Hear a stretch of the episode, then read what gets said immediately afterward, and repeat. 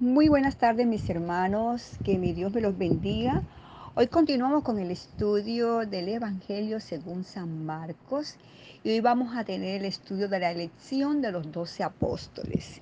Y vamos a leer las escrituras en el nombre del Padre, del Hijo y del Espíritu Santo en Marcos capítulo 3, versículo del 13 al 19. Y dice así. Después subió al monte y llamó así a los que él quiso. Y vinieron a él y estableció a doce para que estuvieran con él y para enviarlos a predicar y que tuviesen autoridad para sanar enfermedades y para echar fuera demonios. A Simón, a quien puso por sobrenombre Pedro, a Jacobo, hijo de Zebedeo, y a Juan, hermano de Jacobo, a quien apedilló Boanerges, esto es, hijo del trueno. Andrés, Felipe, Bartolomé, Mateo, Tomás, Jacobo, hijo de Alfeo, Tadeo, Simón el cananista, y Judas Iscariote, el que le entregó, y vinieron a casa. Gloria a Dios. Bueno, vamos a entrar al estudio rápidamente de este pasaje. Eh, en este pasaje comienza una nueva sección, porque en la sesión anterior había terminado con el rechazo de nuestro Señor Jesucristo. Después que había presentado todas sus credenciales y había mostrado, más allá de toda duda de que Él era el Mesías, sin embargo, las autoridades religiosas lo rechazaron. No querían tenerlo en cuenta y no por falta de evidencia, sino por pura envidia. No querían aceptarle. Entonces, ¿qué hace el Señor? El Señor cambia su táctica, su forma de tratar a la gente y a partir de este momento, porque, como no, porque no tenía ningún sentido, hermanos, seguir enseñándoles a las personas de tratarlas igual cuando ellos lo rechazaban, cuando ellos no lo querían. No lo querían. Entonces el Señor hace algo. Y es, hay un cambio. Y uno de los cambios que sucede aquí muy importante es que va a formar un nuevo pueblo. Y la base de ese nuevo pie, de ese nuevo pueblo, las primeras piedras que él va a colocar sobre ese primer ese nuevo pueblo va a ser los apóstoles. Bendito sea el nombre poderoso de nuestro Señor Jesucristo. Bueno, esta creación de un nuevo pueblo para el Señor comienza con algo muy importante, porque el Señor le da solemnidad a este hecho. ¿Cómo así? Lo primero que el Señor hace, el Señor Jesucristo hace es subir al monte. Si nosotros vemos en, en otra de las decisiones importantes del Señor con su pueblo, tuvieron su comienzo en un monte. Recordemos allí en Éxodo 19, y allí vemos que el Señor llama a Moisés a lo alto del monte ¿Cuándo lo hace? Cuando le va a dar las leyes de los diez mandamientos. También los encontramos en Éxodo 20.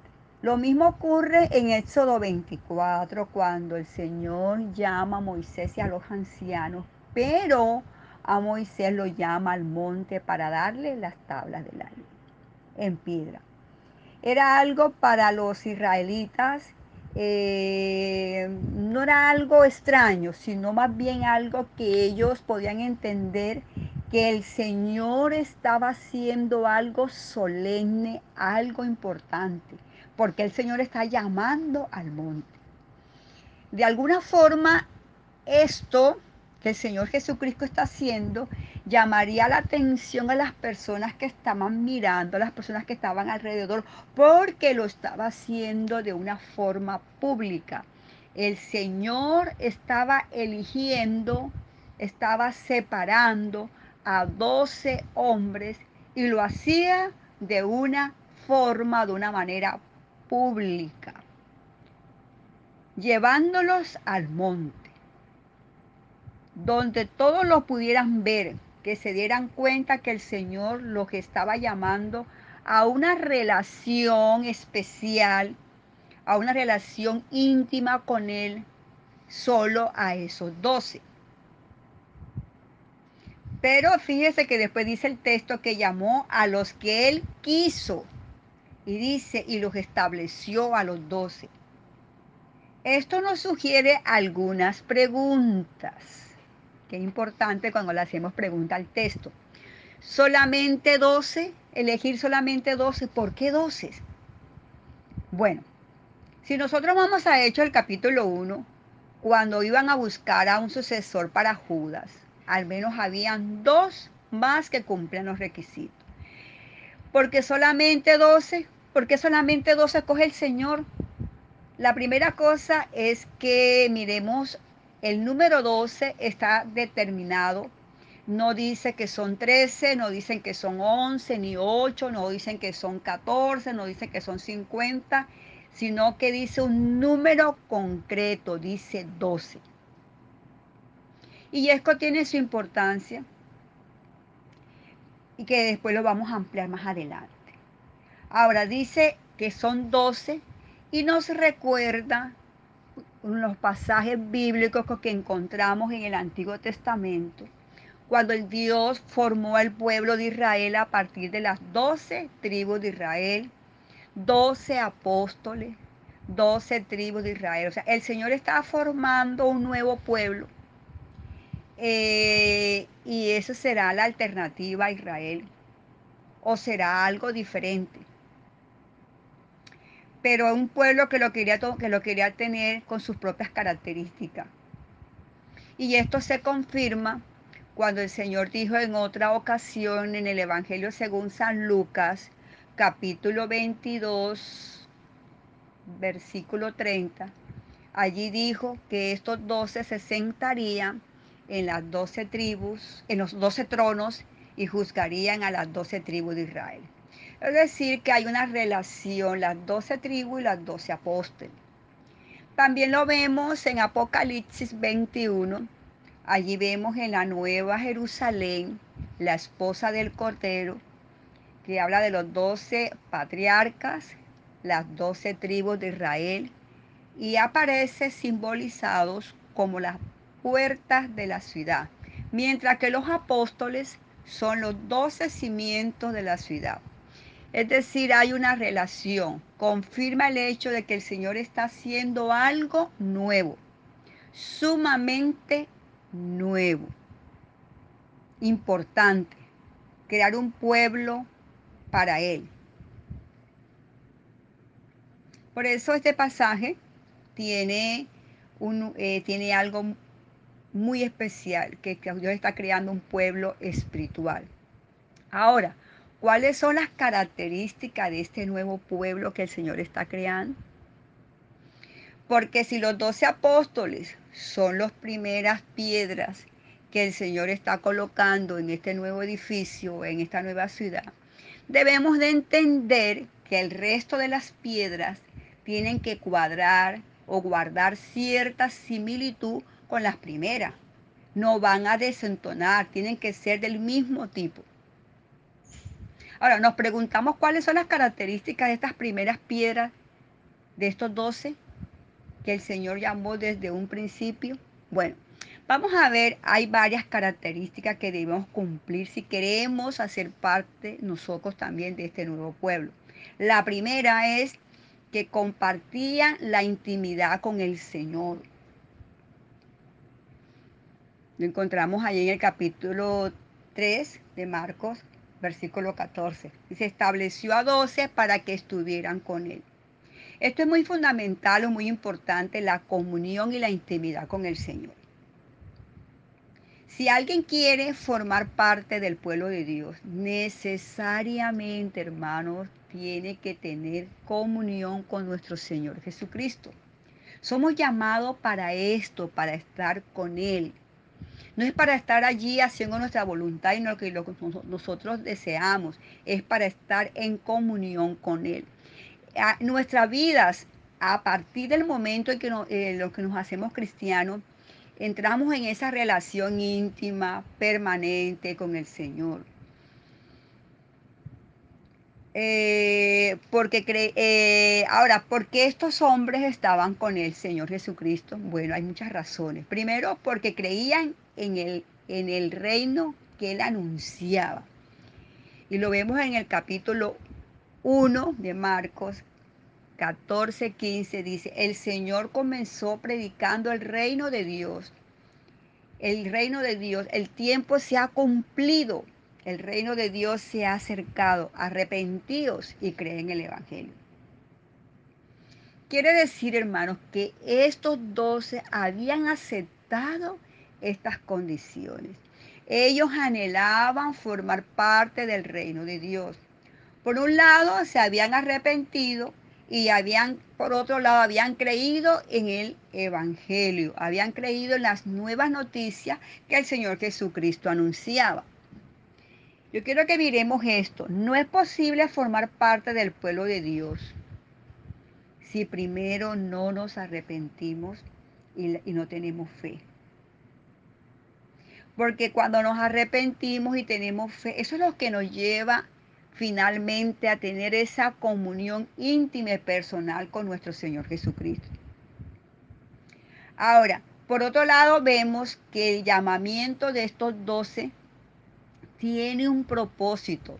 Y el propósito es de formarlos, de darles instrucciones para enseñarles y lo que iban a hacer de una forma diferente a lo que haría con los que estaban fuera. El Señor los iba a formar de una manera completamente diferente. Eh, ¿A quiénes? A esos que lo habían rechazado, a los que no habían aceptado las condiciones previas de qué? Del reino de los cielos, que para eso tenían que arrepentirse y tenían que tener fe. En el capítulo 4, eh, versículos 10 al 11, cuando estuvo solo, los que estaban cerca con los doce le preguntaron sobre la parábola y él les dijo, a vosotros es dado saber el misterio del reino de Dios más a los que están fuera por parábolas todas las cosas. El Señor llega a tener un compromiso personal con estos doce. Un compromiso de que, hermanos, de enseñarles íntimamente, profundamente los misterios del reino de Dios y no así a los que se quedaban afuera, que no tenían esa íntima comunión con Él y que tampoco habían llegado a aceptar las condiciones para entrar al reino de Dios. Luego dice que los, que los llamó, llamó a estos doce, ¿para qué? Dice, para enviarlos a predicar y, y le dio algo y les dio autoridad para expulsar demonios y para sanar a los enfermos. Es decir, ellos estaban nutriendo, se estaban preparando, aprendiendo, porque llegaría el momento que tendrían que cumplir una misión con los que estaban afuera. Es igual que nosotros en este tiempo, tenemos comunión con el Señor Jesucristo, pero no para satisfacción personal, sino para cumplir la gran comisión frente al mundo. Este compromiso de nosotros no lo debemos olvidar. Y es importante resaltar en este momento ese servicio, por muy sencillo, de, de, los apóstoles, del día a día cotidiano. Ejemplo, el Señor los llama y contaba con ellos para cosas como tenerle preparado una barca. Lo llamaba y le decía, mire, prepáreme una barca donde él pudiera predicar en otra ocasión mandó a Jerusalén anticipadamente que le buscaran un pollino, un burrito, porque el Señor lo necesitaba. En otro mandó a preparar la casa para la Pascua. Eh, allí todos trabajando, unidos en cuanto a la comida, ¿verdad? Y en otro, cuando el Señor multiplicó los panes y los peces, Eh, estaban ellos allí, todos trabajando, repartiendo entre los grupos que se encontraban presentes. Allí servían al Señor en cosas muy sencillas. Por eso también los escogió el Señor y también les dio autoridad para hacer lo mismo que él hacía, en cierto sentido limitado, como decir un sustituto del Señor cuando él ya no estuviera. Estas son características del nuevo pueblo que Dios está allí formando. Ahora, nosotros si queremos formar parte de ese pueblo, tenemos que compartir estas mismas características de alguna manera. O si no, si nosotros no formamos esas, no tenemos esas características, vamos a estar fuera. Y esto es el cristianismo. Esto es lo que significa ser un seguidor del Señor. Ahora, ellos tenían características especiales que nosotros no podemos compartir con ellos. Debemos dejar bien claro, porque si no, todos seríamos apóstoles. Yo quiero que usted eh, tenga en cuenta mucho este tema que estoy tratando, porque hay una corriente ahorita mismo de moda de que ahorita todo mundo se llama apóstol, especialmente los líderes religiosos o los pastores. Pero con este estudio vamos a ver que vamos a ver para ver si en esta época en la que estamos viviendo, en esta generación, puede haber, pueden haber apóstoles. Lo vamos a ver con respecto al estudio de la palabra. Bueno, eh, ellos tenían unas características especiales. Primera, la primera y la más importante es que la iglesia se fundamenta o se establece sobre el fundamento apostólico. Es decir, los doce apóstoles tenían que servir de enlace entre la persona y la obra que el Señor Jesucristo iba a realizar. Y los hombres que, que deberíamos venir después de ellos. Esos hombres a los que el Señor iba a salvar, él era, ellos, ellos eran el enlace o él era el eslabón que iba a dar continuidad a esa obra. Esto lo dejó el Señor bastante claro a lo largo de su ministerio. Les anunciaba una y otra vez que iba a Jerusalén, que allí iba a morir, iba a ser rechazado y después resucitaría. Y que él iría con el Padre. En ese tiempo, cuando ellos quedaban en cierto sentido solos, pero no solo porque él les dijo que les enviaría el Espíritu Santo. Tendrían, vendría a morar en ellos. En ese momento solo ellos tenían una misión que cumplir. Tendrían que ser testigos del Señor Jesucristo para reunir, para guiar a la iglesia después de su ausencia física de nuestro Señor Jesucristo. Ellos tenían la responsabilidad de transmitir toda la verdad cerca de la persona de, nuestro Señor, de nuestro Señor y su obra. Por eso decimos que la iglesia se fundamenta sobre los apóstoles, sobre el ministerio que ellos llevaron a cabo. Qué importante tener en cuenta esto, sobre todo en una época como la nuestra, que tanto se critica la palabra de Dios. Bien, escogió a doce. ¿Y para qué? Para que fueran testigos personales como tales.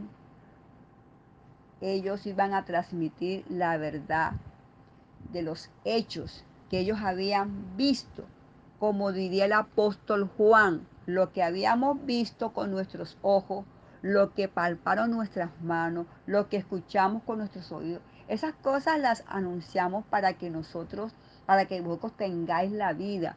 No es necesario decir lo que, lo que ellos estaban hablando de sus, con sus propios ojos y con sus propias manos, pero ellos lo, lo querían enfatizar, hermano. El hecho era, nosotros estamos, estábamos allí, lo mismo, lo mismo con, lo vimos con nuestros propios ojos y lo tocamos, lo palpamos con nuestras propias manos.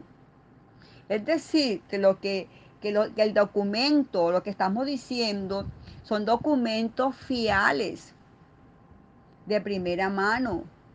No son documentos que se han formado al cabo del tiempo, después de haber pasado de un lugar a otro, donde se han desvirtuado de aquí para allá. No, no. El Señor tenía esta clara intención cuando estaba haciendo todo esto. Los apóstoles serían ese fundamento humano sobre el que se edificaría la iglesia. Bien que la piedra angular, la piedra fundamental sería Cristo. No puede haber otro fundamento, hermano, sin la persona de Cristo y la obra de Cristo. La obra de la cruz, la resurrección, la ascensión, la glorificación, la segunda venida de Cristo, todo lo que engloba la obra de la cruz. Con esto coincide lo que dice el apóstol Pablo en Efesios 2.20. Dice, edificado sobre el fundamento de los apóstoles y profetas, siendo la principal piedra del ángulo Jesucristo mismo. Y encontramos allí en Apocalipsis 21, 14, se nos habla de los doce apóstoles como los cimientos de esta nueva ciudad de la esposa del Cordero, bajo la figura de la nueva Jerusalén. Esto es bastante importante, pero también tiene sus implicaciones. Nosotros tenemos que poner nuestra fe, no imitar la relación de los apóstoles que ellos tenían con el Señor, sino que nos obliga a asumir esa autoridad apostólica que el Señor les, les dio. Y fundamentar nuestra fe sobre los, lo que, no sobre lo que los otros digan, sino sobre lo que nos han enseñado y han dicho aquellos que eran testigos, que eran autoridad, autorizados por el mismo Señor. Aquí surge una cuestión que genera toda una controversia, todo un problema en el mundo cristiano. Y es la pregunta, ¿hay más apóstoles en nuestros días? Miremos. Cuando estudiamos estos pasajes y cuando leemos este pasaje nos damos cuenta que no, no, no puede ser. Los 12 son un número limitado y no hay más otra cosa que hacer. Y por otro lado, no existe la posibilidad, la más mínima posibilidad en el día de hoy de cumplir todos los requisitos que ellos cumplían y que se exigían para el hecho de ser apóstol. Bueno, miremos acá. Recordemos en el libro de Hechos de los apóstoles. Surgió una cosa muy especial, una cosa única, que no la podemos tomar como norma. El hecho de que Judas se desvinculó de este ministerio, de este apostolado, porque traicionó a nuestro Señor Jesucristo. Y después se suicidó. Entonces los apóstoles allí reunidos, nos cuenta Hechos capítulo 1, planteaban la cuestión y recurren a las escrituras del Antiguo Testamento. Y cuando ellos, ellos recurren a, a, las escrituras del Antiguo Testamento, descubren algo. Descubren que esto había sido profetizado. Pero no solamente descubren que esto había sido profetizado, sino que también descubren la traición de Judas, sino también el hecho de que Judas, ese apóstol traidor, debería de ser sustituido por otro. Así que Judas va a ser sustituido para que el número de los doce esté completo. Y es muy importante este detalle, porque no todos los apóstoles fueron sustituidos, solamente Judas Iscariote porque lo decía el Antiguo Testamento. Y así lo había indicado. Bueno, el hecho, eh, vemos en Hechos capítulo 12 que Jacobo fue muerto por Herodes. Pero, él no se pero aquí no se plantea la situación de ser sustituido. No están buscando un reemplazo a Jacobo para los doce. No, solamente fue en el caso de Judas. No ocurre ni con Jacobo ni con ningún otro apóstol. Vamos a tener esta sustitución solo en Judas y Pedro lo analiza en este momento en el capítulo 1. Echa mano de lo que había dicho o lo que había visto o lo que había descubierto en el Antiguo Testamento y concluye, hay que sustituir a Judas Iscariote. Ahora, ¿cuáles eran los requisitos para el nuevo apóstol que iba a sustituir a Judas? Encontramos en Hechos 1.21, es necesario pues de estos hombres que han estado junto con nosotros todo el tiempo que el Señor Jesús entraba y salía entre nosotros, comenzando desde el bautismo de Juan hasta el día en que desde nosotros fue recibido arriba, uno se ha hecho testigo con nosotros de su resurrección. Fíjese los requisitos para ser uno de los doce haber estado con el Señor todo el tiempo. Y pone un tiempo específico, o sea, desde el bautismo de Juan el Bautista.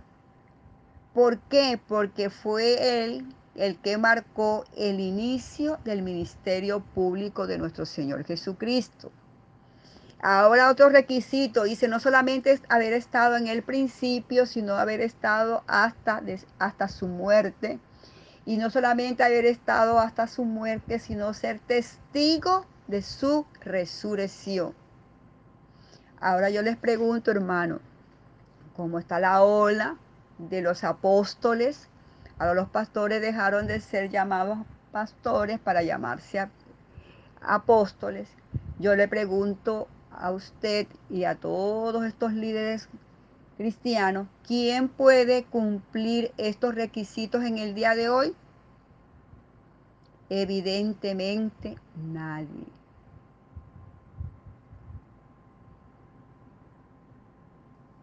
Nadie. Tenemos dos cuestiones fundamentales. Número uno, el número 12 es un número que limita que dice hasta aquí y no más, no hay más. Nos dice que es así, no hay más. Y hablamos aquí en el caso de Judas, que fue anunciado en el Antiguo Testamento para formar el grupo de los doce. Y se, y se hizo esto para formar el grupo de los doce a cara para la formación de la iglesia.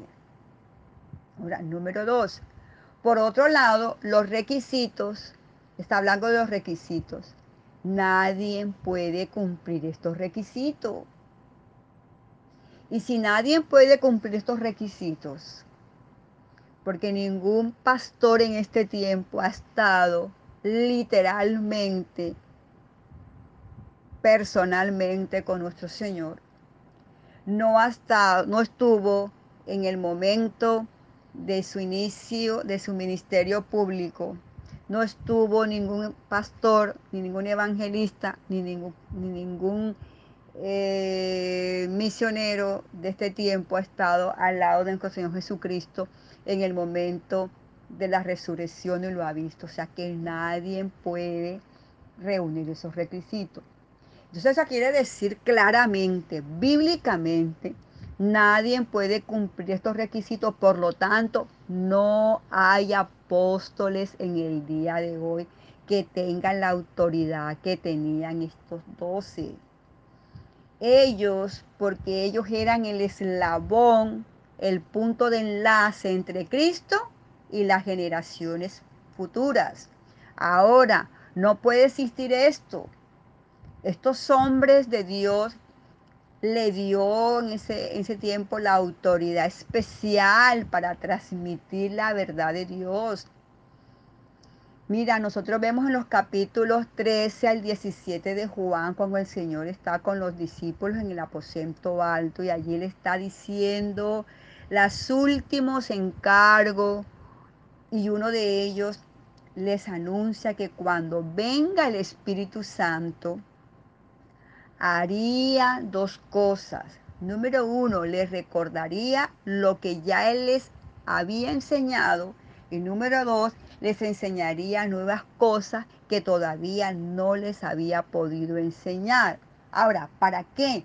Para que a su vez ellos nos las enseñaran a nosotros, a las generaciones que estábamos por venir. Ese encargo especial de nuestro Señor Jesucristo, allí reunido con los dos en el aposento, a la puerta de la cruz, es una cuestión fundamental. Porque todo el Nuevo Testamento depende de la autoridad apostólica. Por eso la iglesia se fundamenta, la iglesia se establece sobre el fundamento apostólico. ¿Por qué? Porque ellos habían recibido esa autoridad especial de parte del Señor Jesucristo para transmitirnos la verdad autorizada del Señor. Ahora, todo el Nuevo Testamento depende de la autoridad apostólica. Mira, incluso un escrito que no fuera redactado por los apóstoles, los primeros cristianos observaban que estuviera estos escritos o que contara con el visto bueno de los apóstoles o de algún apóstol y que tuvieran esa autoridad apostólica para que fueran, esto era la clave para que fueran incluidos en el Nuevo Testamento. Es decir, todos los libros del Nuevo Testamento cuentan con este requisito. Por tanto, hermanos, no puede haber apóstoles en este sentido, en este tiempo. Esto trae confusión, trae discusión entre las personas que ya lo están, eh, de las personas que ya lo tienen. Pero nosotros como personas que nos sujetamos a la palabra de Dios, tenemos que enseñarla eh, tal como está escrita, y como uno la enseña tal como está escrita, es que trae conflictos y trae discusiones. Y habrá personas que no les guste porque han pasado por alto estos requisitos, porque se ignora. Hay una, hay una ignorancia espiritual. Eh, el catolicismo, por ejemplo, no tiene a los doce apóstoles, pero tienen supuestamente ellos al sucesor del apóstol Pedro que según ellos dicen que es la cabeza de la iglesia. Pero hoy la iglesia evangélica hay muchas personas que se hacen llamar apóstoles, porque les gustan los títulos, para establecer categorías, para establecer distancias, porque según ellos el apostolado es mucho más grande que el pastor, está por encima, nos gusta estar por encima de los demás, nos gustan los títulos que honran, que ensaltan a las personas. Ojo, el Señor Jesucristo nos advierte, eh, nos advierte de este peligro, nos dice allí en Mateo 23, 8. ¿Verdad? Está hablando vosotros, no queréis que os llame rabí porque uno es vuestro maestro, Cristo, y todos vosotros sois hermanos. No llaméis Padre vuestro a nadie en la tierra, porque uno es vuestro Padre, el que está en los cielos. Sin embargo, la Iglesia Católica llama al Papa ¿cómo lo llama? El Santo Padre. Por Dios, qué blasfemia. Eh, aquí encontramos en este versículo el antídoto, el antídoto sobre ese deseo de sobresalir por encima de los demás. Todos somos hermanos. Señor habla claro en este pasaje, muy claro como el agua. No podemos buscar excusas, la palabra de Dios lo dice y si la palabra de Dios lo dice, hay que enseñar. No puede haber apóstoles en este tiempo. ¿Por qué no puede haber apóstoles en este tiempo? Porque, vuelvo y lo repito una y dos y tres veces, porque nadie puede cumplir esos requisitos. Ahora, ¿por qué tampoco puede haber apóstoles? Porque fue la voluntad de Dios que fuesen 12, desde el principio que lo establece. Así, hermanos, que eh, es interesante estudiar las Sagradas Escrituras, porque de ella aprendemos muchísimo y la palabra del Señor dice que mi pueblo se perdió porque le faltó conocimiento. Y hoy vemos una serie de hermanos llamando a su pastor apóstol. Y el apóstol, eh, para ser apóstol, primero tiene que haber sido llamado por nuestro Señor Jesucristo y haber cumplido los requisitos ya establecidos que se explicaron ahorita. Entonces, no estemos cambiando la verdad del Evangelio y nosotros no repitamos lo que escuchamos, porque la Biblia es clara, la palabra de Dios está allí para que nosotros la tracemos y la usemos tal como está escrita. Eh, estuve en una iglesia hace muchísimos años y de eso vi al predicador con un mensaje maravilloso. Eh, el hombre predicó una palabra muy, pero muy edificante. Y estaba eso al reventar, estaba llenísimo y yo estaba pues muy contenta por el mensaje que este hombre dio. Pero al finalizar el servicio algo me, me, llamó la atención que me, me prácticamente quedé eh, como, ¿qué pasó aquí? Cuando el hombre se baja, eh, hay un grupo de personas adelante, vestidos de negro, ministros, y cogieron al pastor que había predicado a padre, padre para arriba, padre para abajo, y lo abrazaban y lo, abrazaban, y lo abrazaban como padre. Y yo dije, ¿esto qué es? Y prácticamente lo, lo, lo tenían como si fuera pues el reverendo no sé de dónde y más grande, cuando la Biblia dice que no le llamemos padre a nadie aquí en la tierra. Entonces son cuestiones, hermanos, que uno se sale a veces de, de las escrituras, porque en todo tiempo hay movimientos, hay movimientos espirituales, hay cambios, hay cosas raras. Eh, la gente comienza ya a, lo que antes le parecía que estaba bien, ya no quiere así, sino quiere inventar, quiere colocar, quiere poner. Pero la palabra de Dios es, eh, es una sola y el Señor está mandando que nosotros la, la, cumplamos tal como está escrito. Entonces, hermano, usted no llame apóstol a nadie aquí en la tierra, ni usted tenga la intención o el deseo, si está por allí orando, Señor, yo quiero ser apóstol, porque ya el tiempo del apostolado pasó. Fueron los tiempos del Señor Jesucristo y ya ningún hombre sobre la faz de la tierra puede cumplir eh, los requisitos de ser un apóstol. Así, hermanos, que qué bueno es poder aprender cada día de las Sagradas Escrituras, porque ellas nos va a despejar eh, dudas, porque ellos nos va a llevar a la realidad y porque ahí está la verdad, hermano. En las Sagradas Escrituras está la verdad, solo tenemos que estudiarla, solo tenemos que aprenderla, solo tenemos que dejarnos guiar por el Espíritu Santo de Dios y por muy torpe que seamos, jamás nos vamos a extraviar si seguimos con eh, la palabra del Señor, llevándola tal como está escrita. Que Dios te bendiga y Dios te guarde.